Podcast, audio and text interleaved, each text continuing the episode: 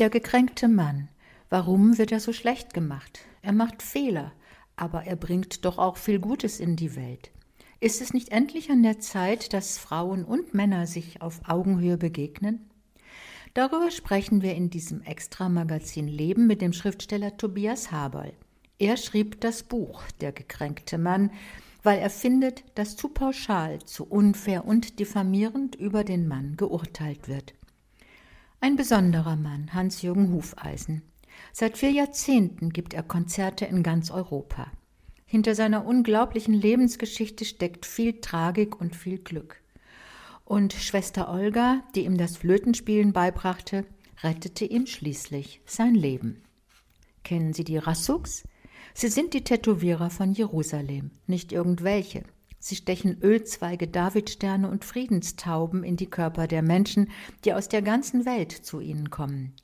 Ihre Geschichte beginnt vor rund 700 Jahren in Ägypten und geht sprichwörtlich unter die Haut.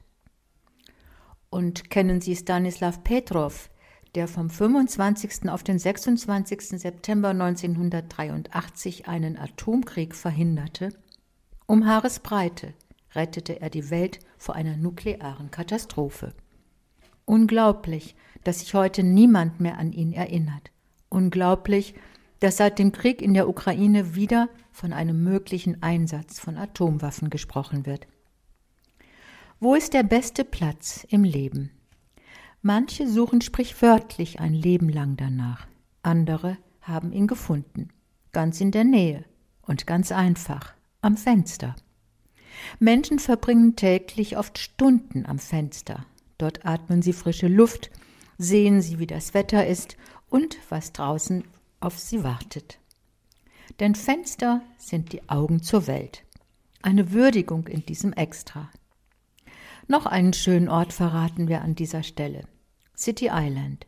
Eine kleine Insel mit pastellfarbenen Holzhäuschen, einem Dutzend Fischrestaurants und zahllosen Möwen nicht irgendwo im Mittelmeer, sondern mitten in New York. Wir wünschen Ihnen viel Freude beim Lesen. Dieser soeben gehörte Inhalt ist in der Zeitschrift Public Forum Extra zu lesen. Public Forum Extra erscheint mit zwölf Ausgaben im Jahr. Das extra Thema hat einen Themenschwerpunkt, betrachtet aus verschiedenen Blickwinkeln. Das extra Leben beschäftigt sich in Form von Geschichten, Reportagen, Gesprächen und Essays mit kulturellen und gesellschaftlichen Entwicklungen und Werten. Die Ausgaben erscheinen im monatlichen Wechsel.